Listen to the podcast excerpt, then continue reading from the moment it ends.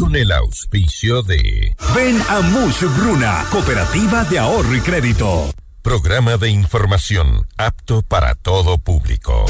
FM Mundo 98.1 presenta Notimundo a la carta. 60 minutos de información actualizada y entrevistas a profundidad. El mejor noticiero a la mitad de la jornada. Conducción, Gisela Bayona. Dirección de noticias, María Fernanda Zavala. Dirección general, Cristian del Alcázar Ponce.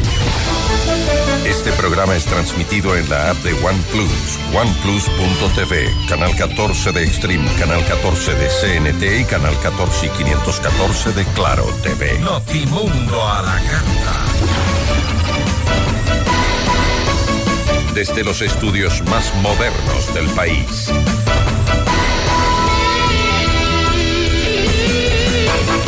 ¿Qué tal? ¿Cómo están? Muy buenas tardes con todos. Espero que se encuentren muy bien, pese a lo convulsionado que está el país hoy en día.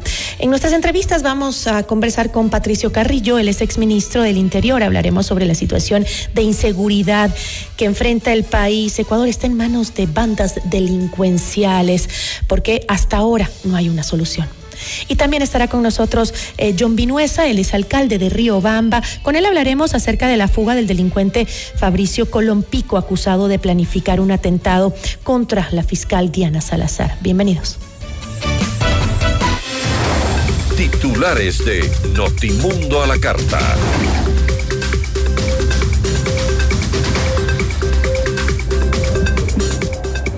El SNAI confirma la fuga de Fabricio Colompico de la cárcel de Río Bamba. Él estaba detenido por presunto secuestro y es quien habría planeado asesinar a la fiscal Diana Salazar.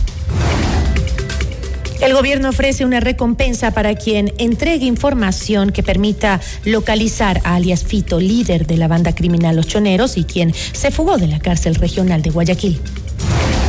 Noche de terror y violencia se vivió en el Ecuador tras el decreto de estado de excepción por eh, grave conmoción interna. Policías secuestrados, incendios de vehículos y explosiones se reportaron en varias provincias del país.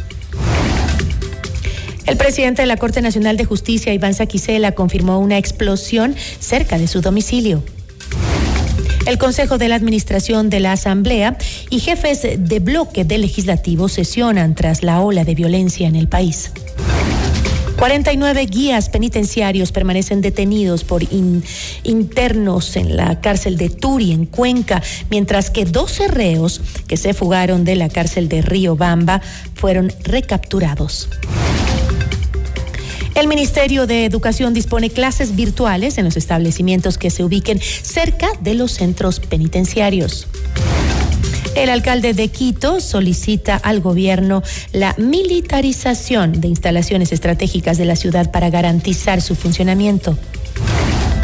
Policías y militares custodian el metro de Quito para garantizar la seguridad de los usuarios. La Corte Constitucional asegura que no ha recibido las nuevas preguntas que el gobierno agregó a la consulta popular.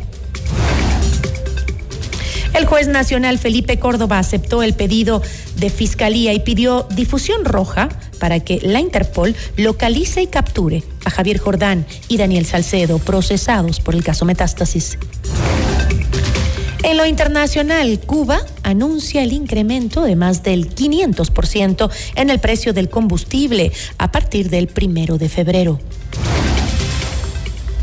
El gobierno de España dispone el uso obligatorio de mascarillas en todos los centros hospitalarios del país a partir del 10 de enero debido a una ola de gripe. Notimundo a la carta. Buenas tardes y bienvenidos.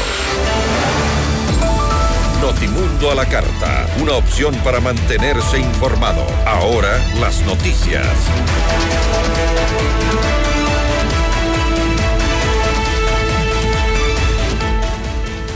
El Servicio Nacional de Atención a Personas Privadas de Libertad, SNAI, informó que la madrugada de este martes se registraron varios hechos violentos entre personal policial y privados de libertad.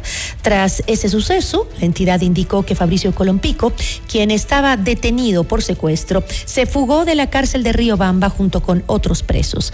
Aunque el SNAI no especificó cuántos escaparon, detalló que 12 internos fueron recapturados. Fabricio Colompico fue señalado por supuestamente planificar un atentado en contra de la fiscal general del Estado, Diana Salazar. Y el Estado ecuatoriano ofrece una recompensa por, por, proporcionar información verificada sobre la ubicación de José Adolfo Macías Villamar, alias Fito y líder de la banda delictiva de los Choneros, quien se fugó de la cárcel regional de Guayaquil el pasado 7 de enero. En medio de la ola de violencia tras el decreto de estado de excepción, 131 eh, eh, recompensas indicó que ofrece una recompensa por datos verificados que permitan ubicar a Macías. Los ciudadanos que tengan información deberán contactarse a ese número 131 un 131 eh, mediante una llamada gratuita o al correo electrónico informa arroba recompensas 131.org. En Guayas, la Fiscalía General del Estado formuló cargos en contra de dos funcionarios penitenciarios que estarían involucrados en la fuga de alias Fito. El delito del que se les acusa es la presunta evasión tras la desaparición del cabecilla de los choneros reportada el domingo 7 de enero. La entidad informó que pese a que justificó la solicitud de prisión preventiva, un juez de turno en la unidad judicial Cuartel Modelo dictó medidas sustitutivas como prohibición de salida del país y presentación ante el fiscal del caso para los procesados Iván A y Marco A. El presidente Daniel Novoa decretó estado de excepción en todo el territorio nacional, incluidas las cárceles del país por grave conmoción interna tras los motines registrados durante el 8 de enero en al menos seis cárceles del país. Aquí más detalles de lo que dijo el primer mandatario. Ecuatorianos, se acabó el tiempo en el que los condenados por narcotráfico, sicariato y el crimen organizado le dictaban al gobierno de turno qué hacer. Lo que estamos viendo en las cárceles del país es el resultado de la decisión de enfrentarlos.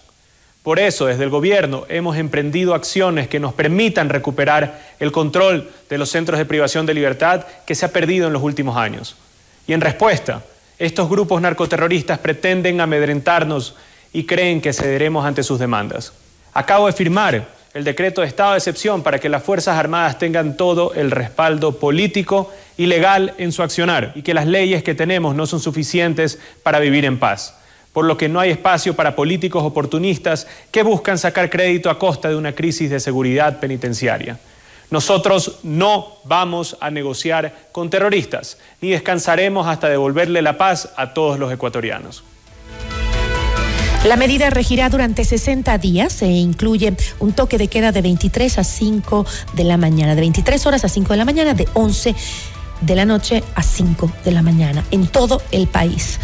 Además, decreta la movilización de las Fuerzas Armadas y también su ingreso a los centros carcelarios para mantener el orden público y la seguridad de los privados de libertad y de los visitantes y funcionarios del sistema penitenciario.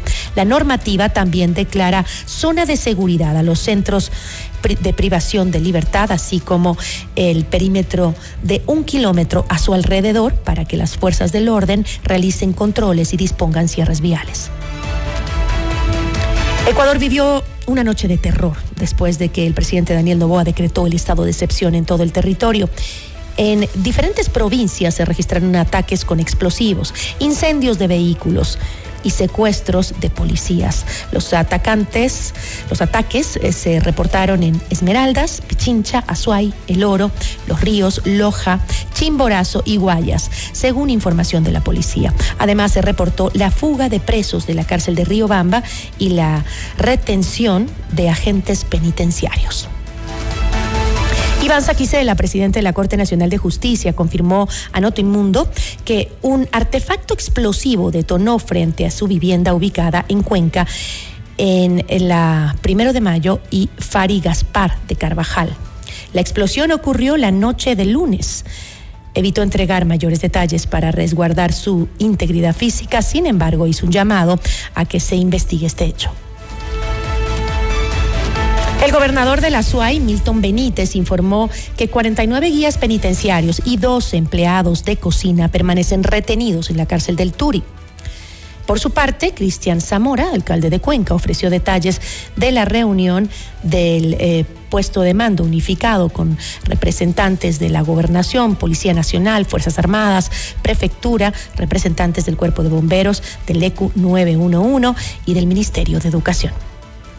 Queremos decirle a la ciudad que estamos unidos, todas las instituciones, para poder precautelar y regresar el orden a la ciudad.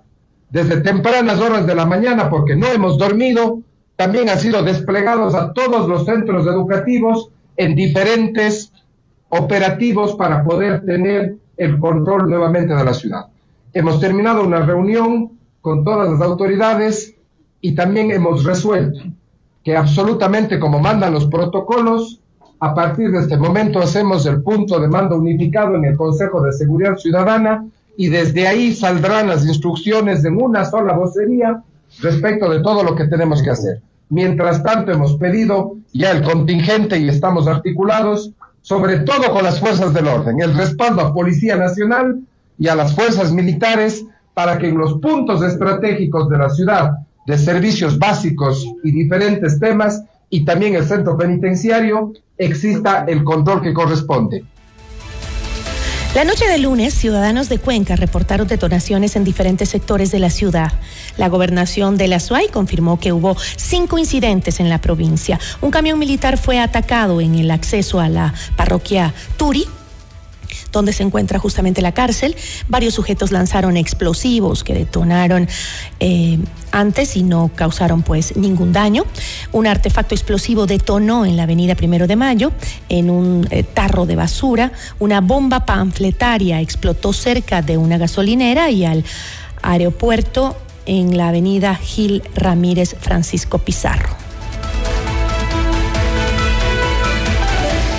Quito también vivió varios eventos violentos la noche de lunes. La policía confirmó el incendio de un vehículo, el secuestro de un policía y la detonación de un explosivo en un puente peatonal.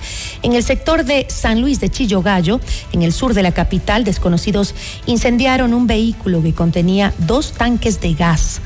Este hecho no dejó víctimas, pero sí daños materiales. Las autoridades investigan si se trata de un coche bomba. Asimismo, un artefacto explosivo detonó en el puente peatonal sobre la autopista General Rumiñahui, ubicado en el sector de El Trébol, en la capital. La policía confirmó que no se registraron heridos, pero sí daños significativos en la infraestructura. Notimundo a la carta. Información oportuna al instante mientras realiza sus actividades al mediodía.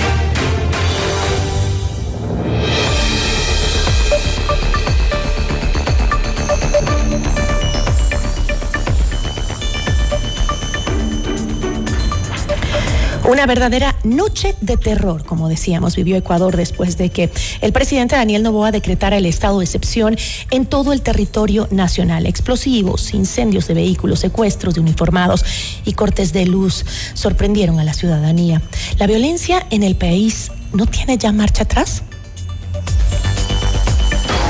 La entrevista a la carta, en diálogo directo con los protagonistas de los hechos.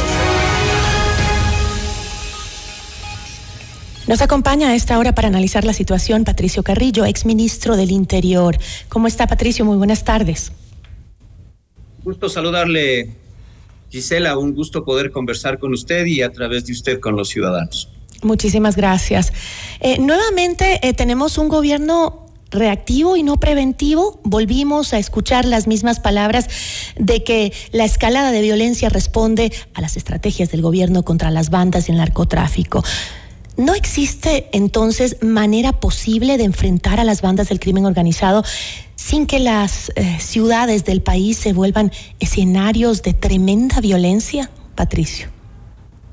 Mire, Gisela, yo creo que el Ecuador está agotado en términos políticos. La irracionalidad eh, ya ha llegado a este nivel y es el que nos ha, traído en este día a estos, a estos eventos. Es el momento de la cohesión, es el momento de procurar no solamente estar unidos, sino de entender que se necesitan políticas de Estado de mediano y de largo plazo.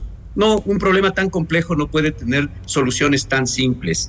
Eh, el, gobierno sigue con las mismas respuestas, sin embargo, no se ha redefinido la agenda de seguridad. No entendemos la necesidad de una agenda de seguridad y yo creo que el gobierno no entiende siquiera el concepto de agenda de seguridad, porque de la agenda de seguridad van derivando las políticas y de las políticas, sin duda, van derivando los modelos de gestión y de los modelos de gestión nosotros podemos hacer evaluación y la Asamblea Nacional podría hacer la fiscalización a los planes y a los presupuestos para, con una métrica adecuada, ir mirando si la dirección es la correcta. Pero Patricio... A mí me parece, a mí me parece que ahí hay una gran deuda. Sí, hay una tremenda deuda, pero vamos analizando cosas básicas, como por ejemplo eh, la capacitación que tienen nuestros uniformados, la Policía Nacional. ¿Cuál es eh, el real estado eh, de la capacitación? Y le digo esto porque considerando que hay uniformados que han sido secuestrados en las mismas instalaciones de la policía, me refiero a un UPC, ¿esto quiere decir que las bandas delictivas hoy están mucho mejor preparadas que acaso nuestra policía, nuestras fuerzas del orden? Pero insisto, Gisela, ahí nuevamente, la solución no es tan simple ante un fenómeno complejo. El entrenamiento, la capacitación, eh, el equipamiento, la doctrina que se le da a los uniformados queda absolutamente insuficiente ante la falta de una agenda de seguridad. ¿Qué es la agenda de seguridad? Ese es un documento de inteligencia estratégica que permite, a través de un análisis prospectivo, identificar no solamente factores de riesgo y amenazas, sino también la probabilidad de ocurrencia ante las decisiones políticas que se tomen. Esto no está existiendo y las políticas, por consiguiente, inexistentes de defensa, de inteligencia, política criminal, política de seguridad ciudadana, política de rehabilitación social, política de exterior, Hoy estamos convocados a una consulta. Yo creo que el, único, la única vía que encuentra ahora el Ecuador ante el agotamiento que tenemos, ante la desconfianza en las instituciones, es la posibilidad de revisar el contrato social vía constituyente. Más allá de cualquier cosa, no hay otro mecanismo para reformar roles de instituciones como el de Fuerzas Armadas y Policía Nacional para revisar y depurar la institucionalidad en eh, las instituciones de control. Pero Patricio, si es así, ¿de qué sirve estar conversando y hablando en todos los ámbitos eh, políticos sobre el apoyo legal a la policía, a las fuerzas del orden, si no están ni siquiera preparadas para enfrentar lo que hoy estamos viviendo? Mire, yo creo que las instituciones también están absolutamente agotadas.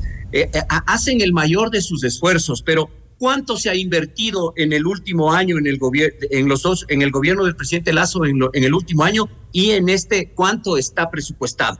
Lo que le han presupuestado para la policía es la adquisición de 250 motocicletas y le ofrecen las armas incautadas entregárselas. Eh, con eso no se puede. Necesitan capacidades especiales. Un buen gobierno debe entender que es una buena policía y una buena policía es la que garantiza el sistema de justicia también. Por consiguiente, si no tenemos nosotros, insisto, la agenda, las políticas, el planeamiento estratégico, la gestión por resultados y el presupuesto para hacer la fiscalización y para ir midiendo los indicadores, estamos absolutamente complicados y en ceguera y la gente ya no pide resolver los problemas en democracia, sino que la gente pide resolver vía fuerza. ¿Cómo le exigimos al policía que utilice la fuerza cuando después lo primero que existen son sentencias de 13 años ante el uso progresivo y gradual de fuerza? Nosotros hemos insistido en la legítima defensa privilegiada, que es un mecanismo que permite a los uniformados encargados de hacer cumplir la ley, permite hacer uso gradual de fuerza, pero con eh, eh, con, eh, con autorización legal. Eso es lo fundamental. Pero para que esa autorización no se, al final no se frustre en una audiencia de juzgamiento en, en, el sistema, lo que se necesita es que el protocolo y el procedimiento esté registrado. En otras policías, que en otros países, las policías cuentan ya con su cámara personal para registrar el procedimiento. En el Ecuador no hay capacidad de hacer cumplir la ley. Nosotros queremos leyes más fuertes, pero la incapacidad se ha anulado la posibilidad de aplicar la ley. Si no hay firmeza en la aplicación de la ley, lo que queda es impunidad. El 95% de los homicidios y asesinatos quedan en impunidad en el Ecuador. Eso es anular el Estado de Derecho y anular el principio de legalidad. Sí, totalmente de acuerdo, pero hoy eh, me parece que los exfuncionarios del gobierno, no solo usted, sino también, eh, por ejemplo, Diego Ordóñez, exsecretario de Seguridad, eh, les resulta ahora sencillo ver los errores de las estrategias del actual Ejecutivo, pero contésteme usted, ¿por qué entonces para el gobierno de Guillermo Lazo fue imposible frenar esta escalada de violencia hasta convertirnos en el país con la tasa de muertes más alta de América Latina? Revisemos las cifras. Yo fui ministro de Estado durante cinco meses. Llegué en el, el 31 de marzo del 2022. Y lo primero que pedimos nosotros era la cohesión del Estado para contener la ola de violencia. Cuando yo llegué, cuando yo salí de la comandancia de policía, el indicador de homicidios era de 7 por cada 100 mil habitantes. Cuando yo llegué a ser ministro de Estado, ya estaban en 350 muertes violentas por mes y durante los cinco meses se mantuvo y se contuvo en esa, en esa estadística, porque necesitábamos la inversión. Sin embargo, ¿qué planteamos? Justamente nosotros planteamos esa agenda de seguridad, el COSEPE que tenía que renovarse y el COSEPE que tenía que aprobar la agenda. ¿Qué se aprobó? Como amenaza para el Estado ecuatoriano, el narcotráfico y el terrorismo y el narcotráfico no fue algo que nosotros pedimos. Nosotros pedimos que la amenaza sean las economías ilegales, porque no es solo el narcotráfico es la minería ilegal, es la trata de personas, es el tráfico de armas, es el contrabando, es un sinnúmero de mercados criminales de alta rentabilidad. Se aprobaron los dos ministerios y cada ministerio con una política, una política de convivencia para la prevención y una política exterior que permita a través de acuerdos bilaterales y multilaterales llegar a esta doble criminalidad para que se pueda aplicar las leyes que hoy se están demandando, como por ejemplo la ley de extinción de dominio y la ley de extradición. Se aprobó un documento que yo no tengo, que el presidente Lazo lo planteó, que es este, estrategias integrales para la seguridad y la paz. Este documento que deben tenerlo ahí, no lo quieren aplicar. Además, nosotros tenemos el Plan Nacional de Seguridad alineado a los objetivos de desarrollo sostenible, a los 17, y de ahí derivaban los planes estratégicos para las instituciones. O sea, me está eh, diciendo que con su salida no se logró hacer nada porque usted tenía la solución. Usted me está diciendo que con su salida se paró todo porque usted tenía la solución para sacarnos de, de este desastre yo no tenía la solución. Yo lo único que planteaba es desde el conocimiento y la experiencia lo que creo que hay que hacer. Hay que redefinir la agencia, la, la, agenda, hay que plantear las políticas, insisto, política de defensa para determinar bien el rol de Fuerzas Armadas, no como hoy se quiere utilizarlos de manera ordinaria cuando el planteamiento es excepcional. No es un tema de pedir que se militaricen puertos, se militaricen carreteras, se militaricen cárceles, se, se militarice todo, porque en la práctica no va a poder, no va a existir capacidades operativas para eso. Se debilitó la policía, yo no iba a permitir que hagan ese contrato para la repotenciación de patrulleros. Yo exigía la compra y la renovación de patrulleros. Eh, exigíamos muchísimo. Sea lo que sea, pero lo cierto es que el gobierno de Guillermo Lazo, Patricio, no podemos negar cómo las cifras se dispararon en cuanto a violencia, delincuencia en el país, al punto que hoy llegamos con un gobierno que tiene un mes y un poco más y tenemos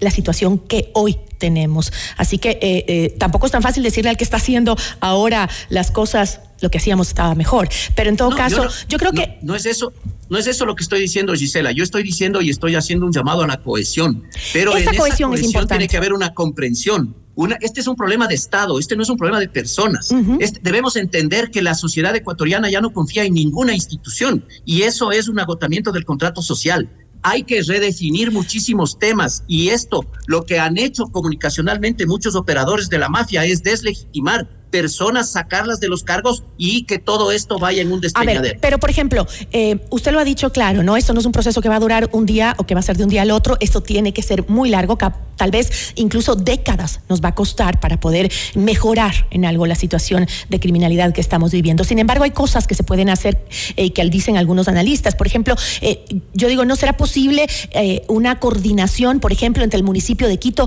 y el gobierno central para prevenir a los, los hechos de violencia en contra de la ciudadanía, eh, cuando se hacen traslados a las cárceles. Eso tampoco se hizo, por ejemplo, cuando usted era ministro, el coordinar con los eh, gobiernos. Eh, los gobiernos seccionales, con las alcaldías y el gobierno cuando se decide hacer un traslado de PPLs, porque lo que explotó la violencia, como en el gobierno en que usted era ministro y hoy en día, es justamente ese traslado de PPLs que altera a todas las cárceles del país, porque obviamente no tenemos el control y tampoco lo teníamos antes. Mire, Gisela, yo le voy a eh, hay evidencia y le voy a hacer llegar. Nosotros hicimos con varios municipios, cerca de 45 municipios, asambleas para justamente definir la política de convivencia que quedó establecida y está establecida en la cooperación y la coordinación que tienen que existir con los municipios. Pasa por revisar el modelo de gestión preventivo, pasa por revisar un sinnúmero de, de circunstancias, porque la política pública es eso, es un conjunto de acciones que cambian una realidad social en eso se trabajó. No es que estoy tratando de defender un gobierno, estoy tratando de que la sociedad ecuatoriana entienda lo, cómo funciona un sistema de crimen organizado y aquí no se quiere poner un contrasistema. Aquí lo que se quiere es que siga el desgobierno, la desesperanza para que los mismos que se creen dueños de la verdad regresen a gobernar. Este es un tema sin duda que hay una estructura política que maneja todo esto. Esa irracionalidad política está llevándonos a estos indicadores. El crimen organizado, Gisela, tiene tres estructuras, la criminal, la económica, financiera, empresarial y la política. Y parece que mucho más organizadas que, nuestros gobiernos. todo. Y por eso se necesita un gran diálogo nacional a través, yo, yo no sé si es necesaria la enmienda o la reforma vía vía eh, eh, consulta o una constituyente, pero es importante ahora esa cohesión. Ok, pero eh, por ejemplo, este, ¿qué es lo que está pasando? En, que, ¿Cuál es la situación que no logramos conocer la realidad de nuestras cárceles? Por ejemplo, las autoridades no nos cuentan la realidad de, de, lo que pasa en las cárceles. y lo mismo ha pasado en los últimos gobiernos. No hay ningún tipo de control, nunca lo tuvimos. El gobierno cuando usted fue ministro tampoco tenía el, control de las cárceles. ¿Cómo es posible que se necesite recién ir haciendo un, un censo penitenciario, por ejemplo, que no se, no se sepa quién está dentro y quién no en las cárceles de nuestro país? ¿Por qué no se logró hacer eso, por ejemplo, mientras usted... Eso no es básico, digo yo. Vea, Gisela, nosotros entendemos perfectamente la necesidad de, primero, colectar el dato, clasificar el dato, caracterizar y conceptualizar un fenómeno. ¿Qué pedimos? Nosotros hicimos el registro migratorio, nosotros hicimos el censo penitenciario, nosotros, además de estos dos mecanismos que son fundamentales para entender, llevábamos registro de lo que estaba sucediendo. Y con eso se presentaba como insumo de política pública. Pero Ese insumo usted me confirma, ¿me puede confirmar? es el que no se aplica después. Ya, pero me puede confirmar en este momento eh, el, Estado ecuatoriano tiene registros para saber a ciencia cierta quién se encuentra dentro de la cárcel? No, yo no puedo confirmarlo eso, pero lo, que le digo es que cuando hicimos el censo penitenciario nosotros ya identificamos varias falencias. En ese gobierno y en esa administración se impulsó, por ejemplo, la formación de 1.500 agentes penitenciarios. Hoy quieren construir más cárcel y con qué talento humano van a a poder gestionar al interior de los centros penitenciarios. Entendemos cómo es la seguridad física que necesita tecnología o entendemos que el problema más grave de las cárceles es el manejo procedimental para los beneficios penitenciarios, para la ubicación de presos, para el régimen disciplinario y para todos los beneficios que encuentran los grandes caporales ahí. ¿Cómo y quién decide que vayan a los centros penitenciarios? Por eso estamos diciendo que si queremos una vía de salida para la depuración y para la reestructuración de instituciones es vía constituyente, porque la enmienda a través de la Asamblea Nacional o la reforma que podría plantearse parcial a través de la consulta popular termina también siendo insuficiente. el Ecuador necesita ir más allá ante un problema serio y complejo que tiene. ¿Cómo empezamos a ir más, más pero allá? no solamente la Policía Nacional, hay que depurar todas las instituciones, hay que depurar CERCOP, hay que depurar aduanas, hay que depurar la UAFE, hay que depurar el SRI, hay que depurar las instituciones especialmente de control financiero porque en la economía ilegal está el problema.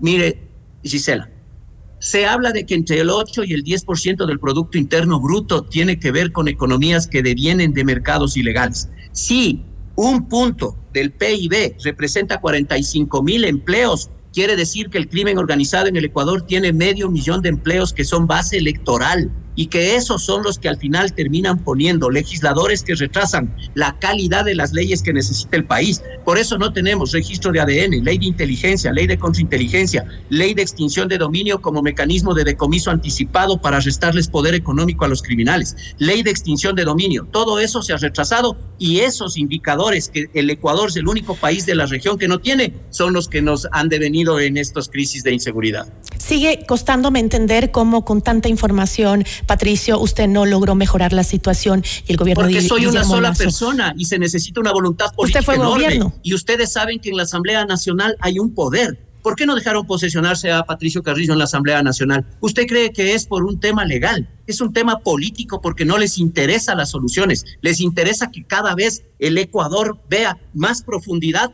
y aparecer ellos como los redentores. Con eso me quedo. Le agradezco muchísimo. Gracias a usted, Gisela. Buenas tardes. Una buena tarde. Patricio Carrillo, exministro del Interior. Notimundo a la carta. 60 minutos de noticias actualizadas. Conducción Gisela Bayona.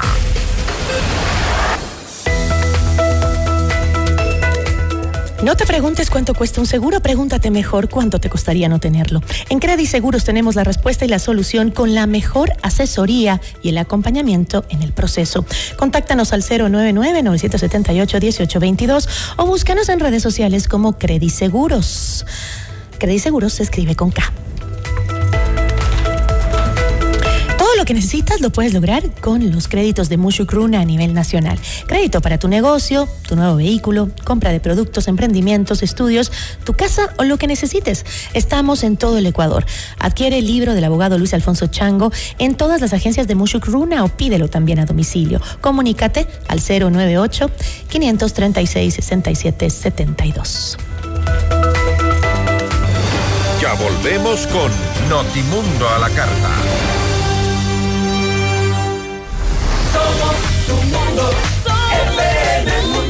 Mira nuestros mejores contenidos. Suscríbete gratis a nuestro canal de YouTube FM Mundo Live. Somos FM Mundo. Comunicación 360.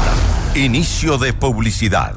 Con el auspicio de Banco Guayaquil. 100 años. FM Mundo presenta Minuto Forbes con Cristian del Alcázar Ponce. Bienvenidos al Minuto Forbes, Audi, Mercedes-Benz, Jeep, BMW. Estas son algunas de las marcas de autos premium que están comprando los ecuatorianos en comparación al año 2022. En 2023 se compró un 0,7% más de este tipo de carros al comercializar 1.360 vehículos de esta categoría entre enero y noviembre. Esto de acuerdo a información del Servicio de Rentas Internas de AutoPlus compartido en el Boletín de Ventas Anual de la Asociación de Empresas Automotrices del Ecuador, AYADE. Suscríbase a Forbes Ecuador en www www.force.com.es. FM Mundo presentó Minuto Force con Cristian del Alcázar Ponce. Patrocinado por. Con Banco Guayaquil, ahorra y gana el 5.5% de interés sin abrir otra cuenta. Solo abre tu app e ingresa a la función Meta. Fija el monto mensual, programa el tiempo de ahorro y listo. Crea tu meta ahora y empieza a ganar el 5.5% de interés. Banco Guayaquil, primero tú.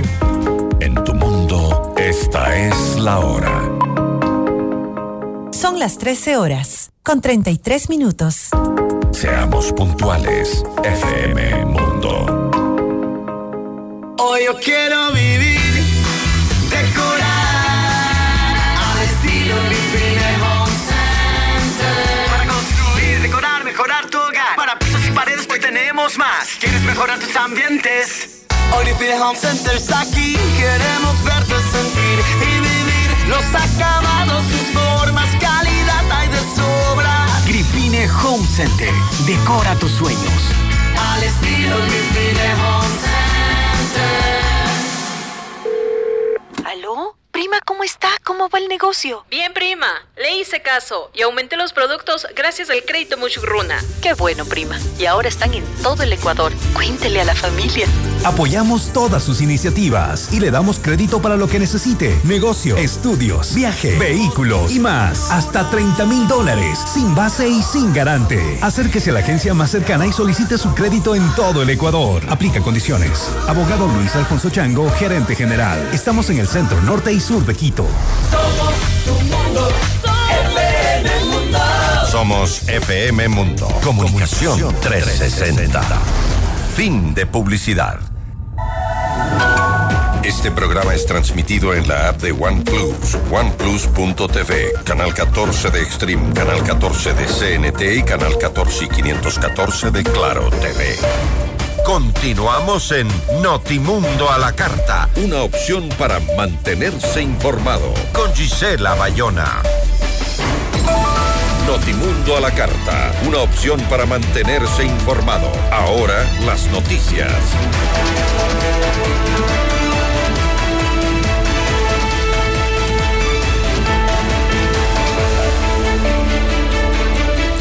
Luego de los incidentes reportados en la capital, el alcalde Pavel Muñoz exigió protección del Estado y sus fuerzas de seguridad para precautelar a la ciudadanía. Muñoz solicitó la militarización e infraestructura de infraestructura, sensible, como las sedes de las eh, cinco funciones del Estado, instalaciones de agua potable, provisión de energía eléctrica y los corredores de transporte público. Asimismo, informó que en cada estación del metro, además de la policía especializada, hay dos bomberos, dos agentes metropolitanos y un agente de tránsito y una mayor capacidad logística en las estaciones multimodales. Una unidad de policía comunitaria de la parroquia Tenguel en el sur de Guayaquil fue atacada con una granada la noche de lunes. El hecho no dejó víctimas, pero sí daños a la infraestructura. Tras el hecho, la fiscal abrió, la fiscalía abrió eh, de oficio una investigación por terrorismo.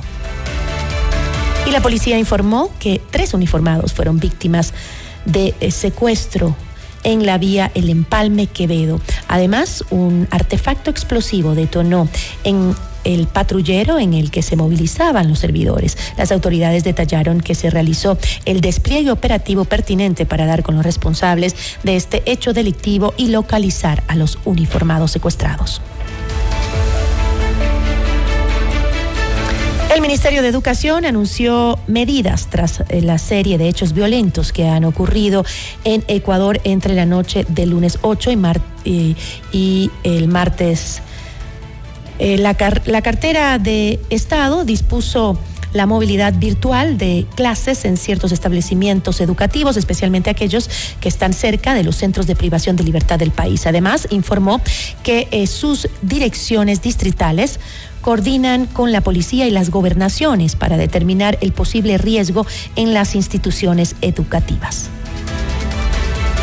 La Asamblea Nacional convocó a una reunión urgente a los miembros del Consejo de Administración Legislativa CAL presidentes de comisiones y jefes de bancadas debido a la crisis de seguridad que atraviesa el país. Mediante un comunicado, el legislativo indicó que el trabajo coordinado de las diferentes fuerzas políticas es fundamental para generar acciones concretas frente a la conmoción nacional y múltiples actos que atentan contra la paz pública. En el encuentro se desarrolla desde las 11 eh, de la mañana y hasta el momento no se ha publicado información al respecto. El Consejo de la Judicatura condenó los atentados ocurridos en las últimas horas y aseguró que estos forman parte de un continuo ataque contra la democracia e institucionalidad del Ecuador. Mediante un comunicado, la institución se comprometió a adoptar acciones concretas y urgentes en conjunto con las demás entidades estatales para contrarrestar los efectos de los ataques que hasta el momento se han generado desde el crimen organizado. Esto con el objetivo de asegurar que en el marco de sus competencias los hechos no queden en la impunidad. Este organismo se encuentra trabajando en medidas de resguardo personal e institucional y deplora todo tipo de atentado cometido en contra de juezas, jueces y personal judicial, especialmente el registrado contra el presidente de la Corte Nacional de Justicia, indica el texto. Notimundo a la carta. 60 minutos de noticias actualizadas. Conducción Gisela Bayona.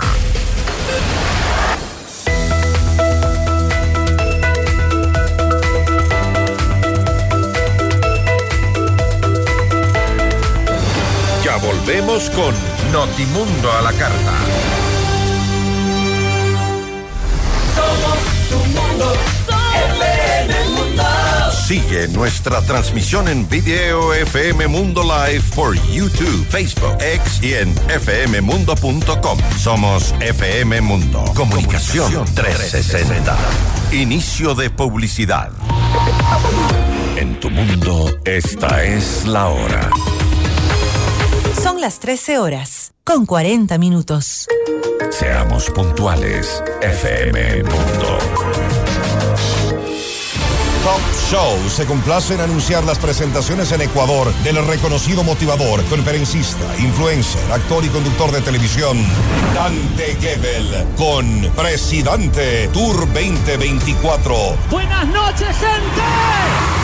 Una noche para reír, conmoverte y llorar. Te vas a sorprender. Quito, nueva función, 7 de febrero, Teatro Nacional Casa de la Cultura. Preventa ya disponible en ticketshow.com.es, Río Centro, Mole Jardín, Paseo San Francisco y El Recreo.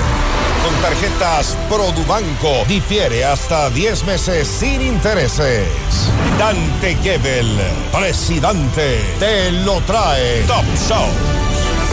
Somos el mejor aliado este 2024 para tu empresa, negocio y emprendimiento. Cumplimos tus objetivos y nos ajustamos a tu presupuesto con publicidad 100% efectiva. Contáctanos ya a ventas arroba fmmundo.com. WhatsApp 099 003 8000. Somos FM Mundo. Comunicación 360. Indoauto, el concesionario Chevrolet con más de 50 años de trayectoria, combina experiencia e innovación para brindarte el respaldo y la asesoría que necesitas. El Indo Territorio es confianza, garantía y servicio personalizado. Encuentra una agencia Indoauto a cada 150 kilómetros entre Quito y Guayaquil. Descubre el Indo Territorio y vive la mejor experiencia en ventas y servicio. En Indoauto tenemos un Chevrolet para todos. Visita nuestra agencia en Quito, ubicada en las Naciones Unidas 1780 y América. Somos tu mundo. Somos FM Mundo. Comunicación 360. Fin de publicidad. Le invitamos a escuchar nuestro siguiente programa. 14 horas. Café FM Mundo. Con Nicole Cueva, Carla Sarmiento y Marisol Romero. Este programa es transmitido en la app de OnePlus, oneplus.tv, canal 14 de Extreme, canal 14 de CNT y canal 14 y 514 de Claro TV. Continuamos en Notimundo a la Carta, una opción para mantenerse informado con Gisela Bayona.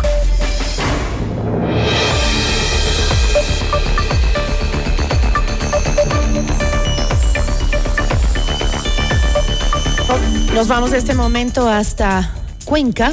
Ahí está nuestro compañero periodista Iván Rodríguez para darnos información sobre lo que sucede en la ciudad. Recordemos, aquí se ubica también eh, la cárcel de Turi, en donde hay una gran cantidad de guías penitenciarios que han sido secuestrados. Ahí estamos con Iván. Iván, ¿cómo estás? Muy buenas tardes. Danos un panorama, por favor, de cuál es la situación. Aún no se tenía una cifra clara de lo, la cantidad de secuestrados entre guías penitenciarios y también algunos funcionarios administrativos. Se hablaba de gente de cocina que también había sido secuestrada por los PPLs de la cárcel de El Turi. Eh, ¿Cómo estamos con la conexión? ¿Estamos ya con Iván? Hola Gisela, no sé si me escuchas. Sí, ahí te escucho perfecto, Iván. Gracias por estar con nosotros. Perfecto. Cuéntanos. Bueno, no sé si hay alguna complicación con el tema del video. Eh, nosotros estamos acá aparentemente con el video correspondiente, sin embargo, pues respondiendo a tu pregunta, eh, te mencionamos y a nuestros amigos que están siguiendo esta transmisión de que en efecto el día de hoy también se generó una alerta eh, justamente al ingreso a la parroquia Turi y al ingreso al centro de rehabilitación social que está en esta zona, en la zona sur de Cuenca, donde pues eh, se encontró un taco de dinamita. Esto generó también conmoción, eh, sobre todo a las personas que habitan en esta zona y sobre todo en la parroquia Turi. De inmediato se movilizaron personal de la policía nacional, quien, quienes realizaron pues eh, las investigaciones correspondientes. Aparentemente se eh, pretendió eh, eh, detonar este artefacto explosivo ayer en horas de la noche. Sin embargo, por cuestiones todavía desconocidas no eh, se activó el mismo y este permaneció en este sector hasta que se encontró el día de hoy. Eh, entendemos que eh, existe, y se ha pedido también por parte del GAT de Turi para que se realice o se resguarde o se refuerce en este caso eh, mayormente eh, la parroquia, considerando de que en este sector también está el centro de rehabilitación. Eh, acá en este punto también hay una gran cantidad de militares y policías. Al momento no se ha controlado la situación, continúan aproximadamente 61 personas retenidas entre personal, hablando de guías penitenciarios y personal que labora en la cocina propiamente, es lo que se ha mencionado ya de carácter oficial por parte de las autoridades. Sigue tomada la cárcel de Turi por un lado. Y por otro también, pues el día de hoy se llevó a cabo una mesa técnica entre las autoridades donde estuvo eh, el alcalde de Cuenca, el prefecto de la SUAI, fiscalía, estuvieron eh, entes como eh, en este caso del tema judicial, la gobernación de la SUAI, entre otras autoridades analizando las acciones que se van a desarrollar durante estas horas eh, después de los atentados que sufrió la ciudad eh, con la eh, detonación de artefactos explosivos en la zona norte, en la zona sur y la quema de un vehículo en una de las parroquias rurales, en este caso, como es la parroquia del Valle, donde pues un vehículo quedó pues reducido a chatarra luego de que fue incinerado en este en este punto. Pues ese es más o menos el panorama que está generándose, lo que se ha pedido por parte de las autoridades en este caso es que se refuercen eh, los lugares estratégicos, los puntos estratégicos. Estamos hablando, obviamente, pues eh, de eh, las plantas de agua potable, los establecimientos educativos, que ha sido muy recurrente el pedido de padres de familia. Incluso hoy en la mañana se había solicitado de que las clases se suspendan. Sin embargo, esto no sucedió. Eh, lo, lo que ha sucedido es que se ha resguardado por parte de las autoridades estos lugares y, por supuesto, como les decíamos, lugares estratégicos como empresas eléctricas y las eh, eh, la, zona de las hidroeléctricas también, Gisela. Obviamente, este Cuenca es uno de los puntos claves de del tema de, violencia, sobre todo carcelaria, ¿no? Por el Turi. también lo es, lo ha sido Quito, La Tacunga, también Guayas, pero sobre todo en, Cuenca. ¿Cómo está la, información que llega desde el gobierno sobre la situación de seguridad en la ciudad? Porque eso se, quejaba, por ejemplo, el alcalde de Pavel Muñoz en Quito. Decía, no tenemos información del gobierno, no hemos logrado, logrado una comunicación en, en que nos digan esta es la situación de seguridad que vive la capital. ¿Qué está pasando con Cuenca? ¿Han tenido conexión con el gobierno central, las autoridades locales, para definir cuál es la situación real de inseguridad en esta ciudad? Eh, lo que ha sucedido hoy es eh, esta mesa técnica donde se analizaron estos aspectos y donde el gobernador de la SUAI dio eh, a conocer un balance de los de, los atentados y sobre todo pues las acciones que se iban a tomar. Entendemos, incluso conversamos y le habíamos hecho una pregunta al alcalde de Cuenca respecto a cuántos efectivos se han pedido para que eh, resguarden la ciudad, para que resguarden los sitios importantes como eh, los ya ah, anticipados anteriormente. Se ha mencionado de que eh, para esta jornada están habilitados aproximadamente 200 militares e igual número de policías para estos resguardos, tanto en horas de la mañana como en la noche, y para el día de mañana posiblemente llegue un número similar, tanto de militares como de policías para eh, pues em, eh, reforzar la seguridad en la ciudad de Cuenca, considerando también, eh, como les mencionábamos anteriormente, los lugares estratégicos que tiene esta zona, la provincia de la Suay, las hidroeléctricas que son importantes también que se tomen en cuenta por parte de las autoridades y que entendemos también se ha dispuesto el personal necesario, Gisela. Iván, eh, nada más cuéntame cómo está eh, la capacidad de ejercer el periodismo en las zonas cercanas a el Turi, porque... Eh, temprano mencionabas el tema de un taco de dinamita que se había puesto al ingreso del Turi. Ahora, ¿cómo está la situación de los periodistas para la cobertura cerca a la cárcel?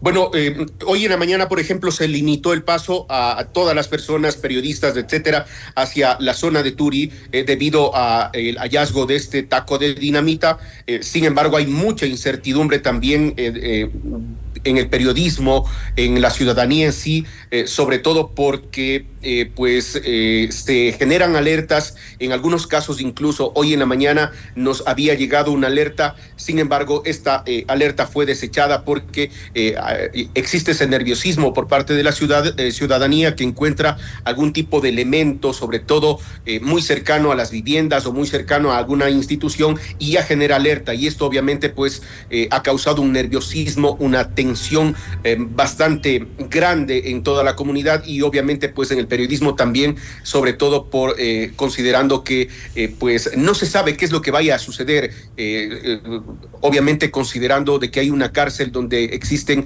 muchos privados de la libertad, no se ha mencionado un número exacto de privados de la libertad que están acá en la ciudad de Cuenca, sin embargo es y ha sido catalogado una bomba de tiempo eh, acá en la ciudad de Cuenca, la cárcel de Turi, que eh, eh, recalcar también las autoridades lo que están solicitando es que esta cárcel se vuelva regional, que no sea nacional, aunque pues las autoridades a nivel nacional no han mencionado todavía ninguna situación con respecto a este tema, Giselle. Bueno, para finalizar entonces, Iván, son 61 los secuestrados que están en la cárcel de, de Turi, hablamos de guías penitenciarios y también de miembros de cocina, decías. Esa es la cifra oficial porque en un momento eh, no tenían el dato oficial de cuántos eran en realidad o todavía no se sabe. No, este es el dato oficial el que nosotros estamos entregando, pues hoy, luego de esta mesa técnica en una rueda de prensa, el propio gobernador de la SUAY, eh, Milton Benítez, dio a conocer esta cifra. Él incluso mencionó que no se ha logrado todavía controlar y que pues eh, la situación se irá eh, trabajando. Existen equipos especiales para tratar de lograr realizar el control de la cárcel de Turi, Gisela. Listo, Iván, ahí tenemos justamente imágenes de la reunión técnica que nos comentabas. Está el alcalde de Cuenca, también está el prefecto eh, de la provincia, el gobernador y autoridades de seguridad justamente en esta mesa técnica que estamos viendo las imágenes. Eh, te agradecemos mucho por la información y de ser necesario nos volvemos a conectar contigo, Iván. Con todo gusto, Giselle, un abrazo. Igual para ti. Una buena tarde. Nos acompañó Iván Rodríguez, periodista de Cuenca. Notimundo a la carta. Información oportuna al instante mientras realiza sus actividades al mediodía. Notimundo a la carta, una opción para mantenerse informado. Ahora las noticias.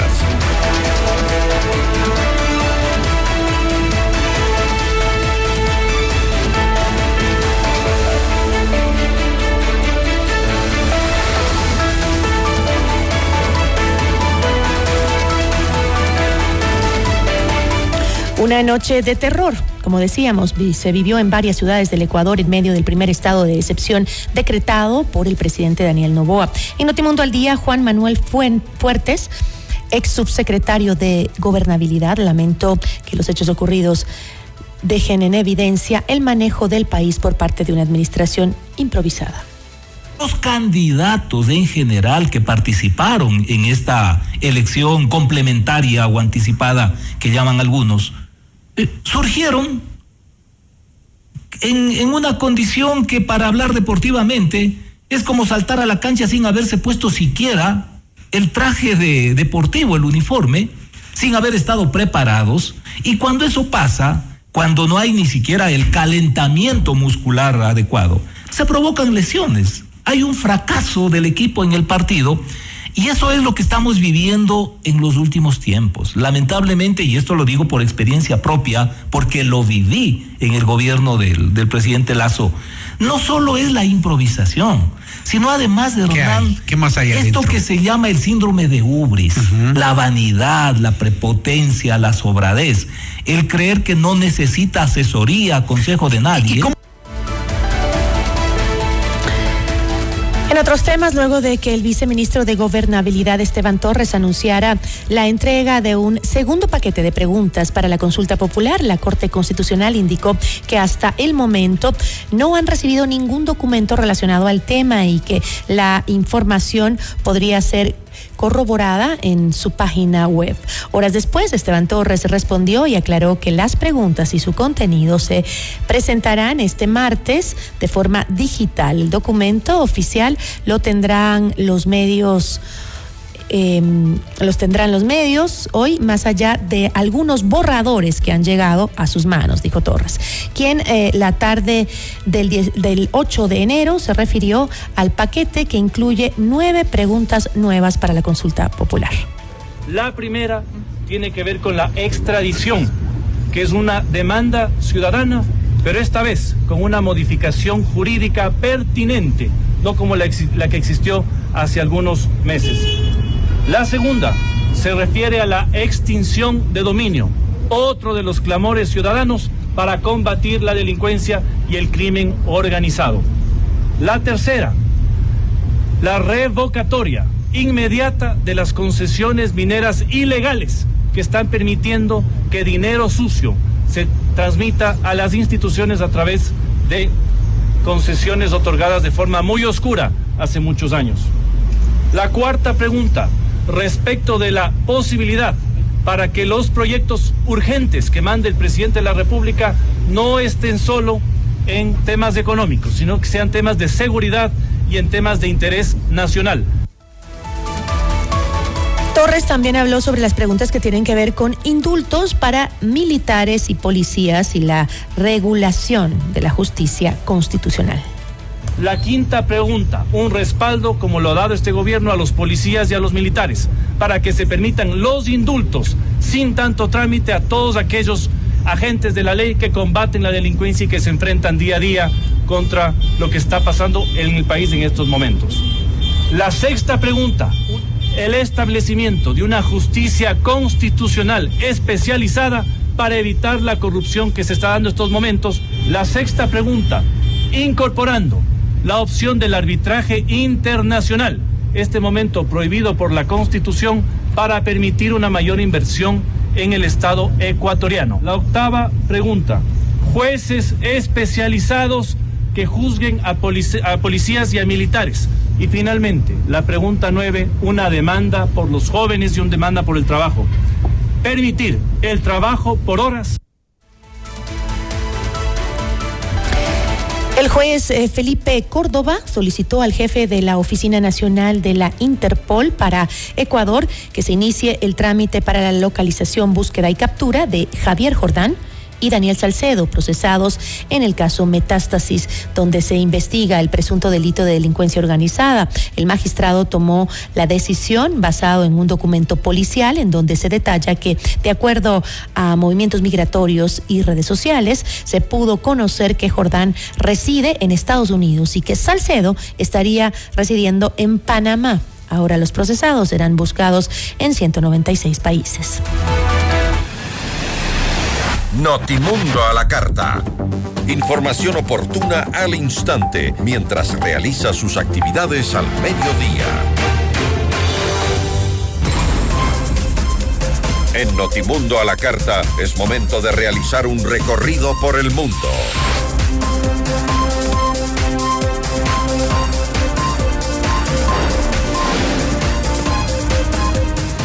Cuba anuncia el incremento de más del 500% en el precio de combustible a partir del primero de febrero. El gobierno de España dispone el uso obligatorio de mascarillas en todos los centros hospitalarios del país a partir del 10 de enero debido a una ola de gripe.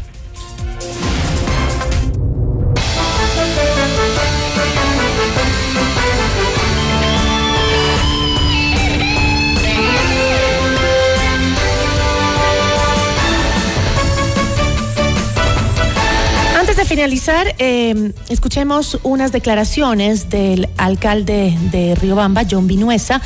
eh, sobre lo que está sucediendo ahora en el sector. Recordemos que en eh, esta ciudad se escaparon cerca de 30 PPLs más, fueron recapturados 12 y la situación todavía es crítica. Escuchemos. Desde el día de ayer se dio la, un amotinamiento en la cárcel de Ribamba, el cual desencadenó en la fuga de 39 PPLs, uno de ellos este señor eh, Colón Pico, que, que no ha sido recapturado todavía. Hemos estado trabajando de manera coordinada con, con las diferentes instituciones, con la gobernación, la policía eh, y el ejército. Esa es la primera cosa. La segunda es que eh, he suspendido los trabajos nocturnos para precautelar la seguridad de los funcionarios municipales que trabajan en horas de la madrugada limpiando la ciudad. Eh, el tercero, hemos desplegado a los agentes de control eh, tanto municipal como agentes de tránsito en el espacio público eh, donde para evitando que existan puntos de inseguridad en los lugares de, de, aglomeración. En estos días son días de pago de impuestos y es necesario mantener la prudencia y la calma y evitar en lo posible estar en estos lugares de aglomeración.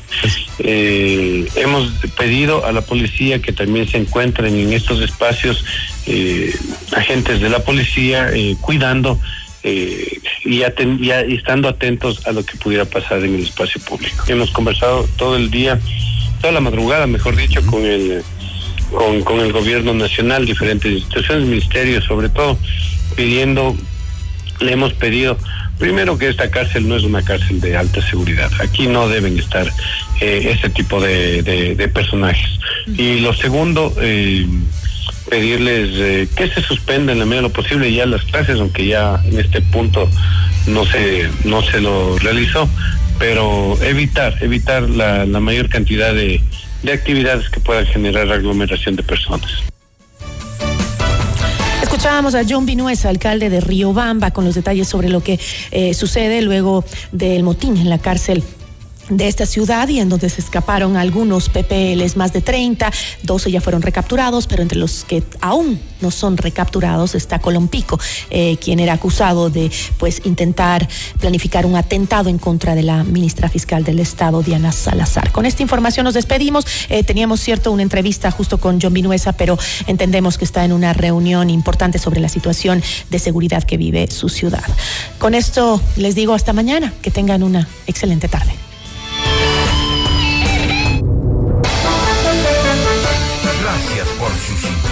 Esta tarde. FM Mundo 98.1 presentó Notimundo a la carta. 60 minutos de noticias actualizadas y entrevistas. El mejor noticiero a la mitad de la jornada. Conducción Gisela Bayona.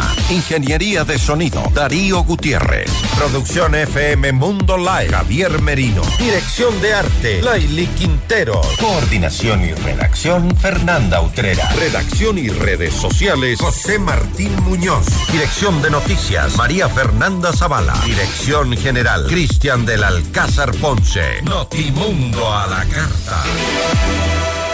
Con el auspicio de Ven a Mush Gruna, Cooperativa de Ahorro y Crédito.